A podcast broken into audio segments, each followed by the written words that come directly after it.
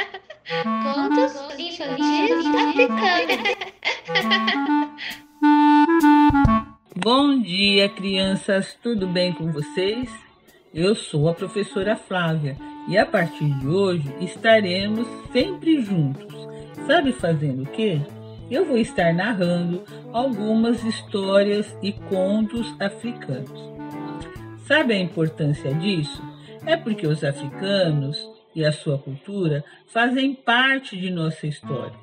Eles ajudaram a construir a nossa identidade, a identidade do povo brasileiro.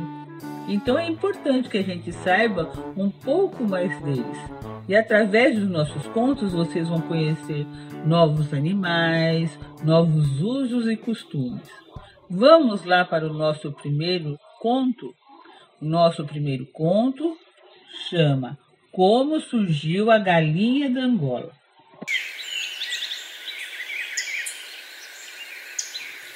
Antigamente, as aves viviam felizes nos campos e florestas africanas.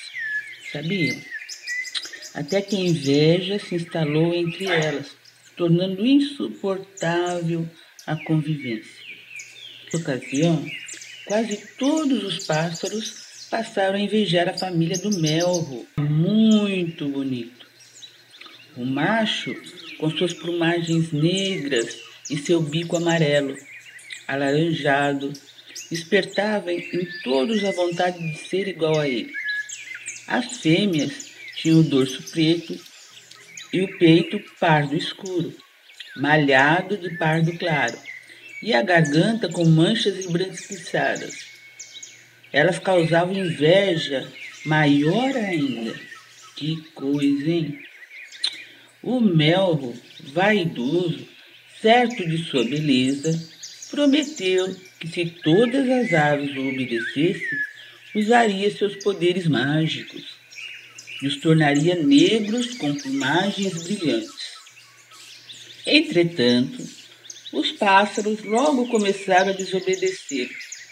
Então ele, furioso, jurou vingança. Rogou-lhes uma praga e deu-lhes cores e aspectos diferentes.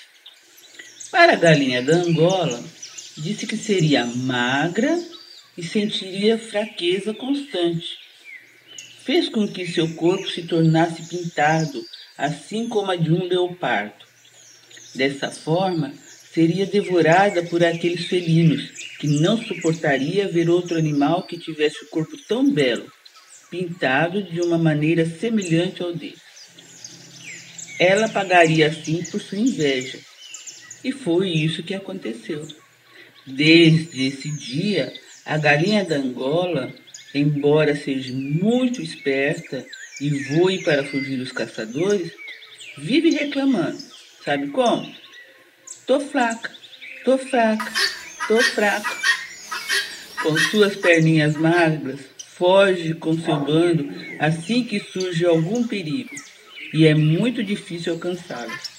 Suas pernas cinzas, brancas ou azuladas são sempre manchadinhas de escuro, tornando as galinhas da Angola belas e cobiçadas.